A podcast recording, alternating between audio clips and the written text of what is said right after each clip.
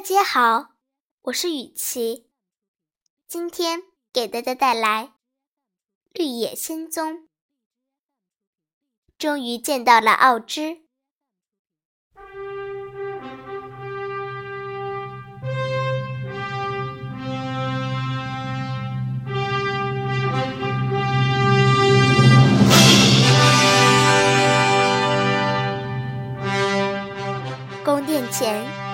穿着绿制服、留着绿胡须的卫士走上前来，把这群远道而来的客人引领到一间铺着绿色地毯的屋子里。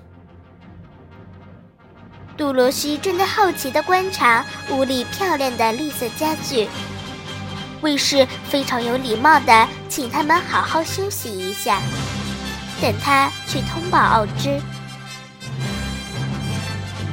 伙伴们满怀希望地等待着，尽管时间很长，却没有一点怨言，因为每个人的愿望就要实现了。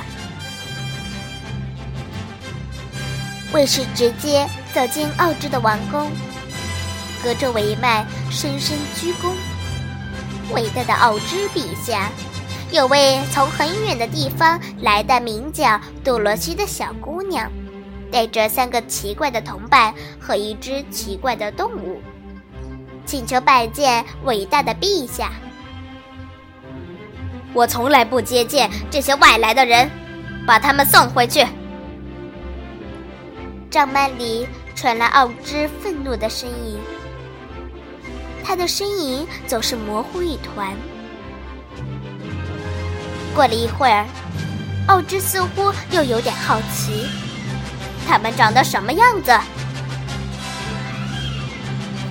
他们非常渴望拜见陛下。那个小姑娘多罗西穿着一双银鞋子，额头上还有一个吻的痕迹。卫士继续说道：“银鞋子。”奥芝的声音提高了一些：“是东方恶女巫的那双银鞋子吗？”怎么会在这个小姑娘那里？而且那个吻的痕迹，一定是北方女巫的。怎么会同时都在她身上存在？我不太清楚，陛下。卫士虔诚的回答。那好吧，我允许他们来见我。不过从明天开始，一天只能见一个。先让那个小姑娘来。奥芝若有所思地想了想，说道：“卫士匆匆退下，回到杜洛西他们待的大屋子。怎么样，伟大的奥芝同意接见我们了吗？”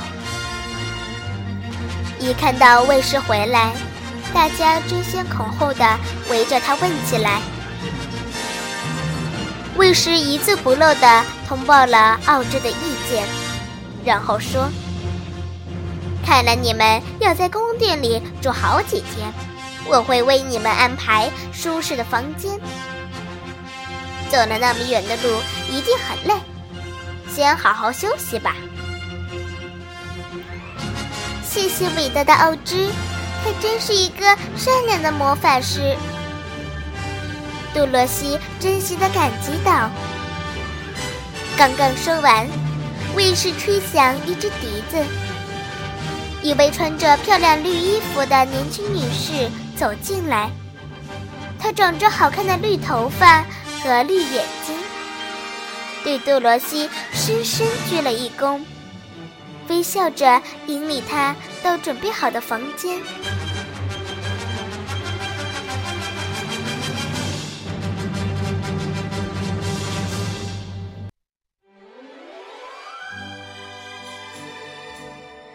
穿过几个门廊，爬上三层楼梯，杜洛西抱着托托来到了有生以来见过的最漂亮的小房间。一张柔软的铺着绿色豪华被子的床，衣橱里挂满了用绸缎和天鹅绒做成的绿色衣服。房屋中间。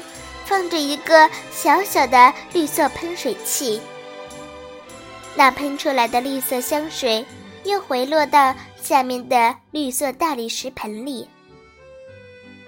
窗台上放着美丽的绿色花，而旁边还有一排绿色小书架，放着满是好玩的绿色图画的书。杜洛西看看这个，摸摸那个，不断发出惊喜的感叹声。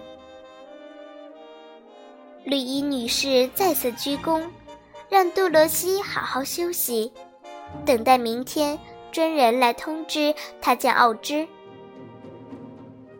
绿衣女士回到大屋子，将其余的伙伴也都一一安排到了房间里。能够住在伟大的奥芝的宫殿里，大家觉得自己真是幸运极了。虽然房间里很舒服，但稻草人从来不用睡觉。他既不能弯曲躺在床上，而且画上去的眼睛永远也不会闭上。稻草人安安静静地站着，无聊地盯着房间里的每一个角落。幸好，一只小小的蜘蛛正在房间的角落里来来回回地织网，也让他有了一点可观察的内容。来打发时间。铁皮人呢，倒是很习惯躺在床上，因为他还没有成为铁皮人的时候正是这样睡觉的。但他已经好长时间都不用睡觉了，现在躺在床上翻来覆去。狮子从来没有被关在一间屋子里。更没有睡过床，这个软软的垫子对他来说实在太不舒服。不过，能够睡在奥芝的宫殿里，还有什么可以抱怨的呢？狮子在床上滚过来滚过去，自己嬉戏了一番，很快就适应下来，而且一会儿就睡着了。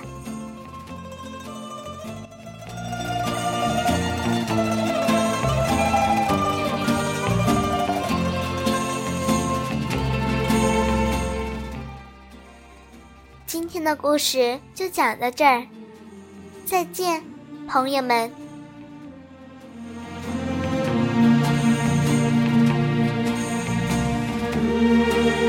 Música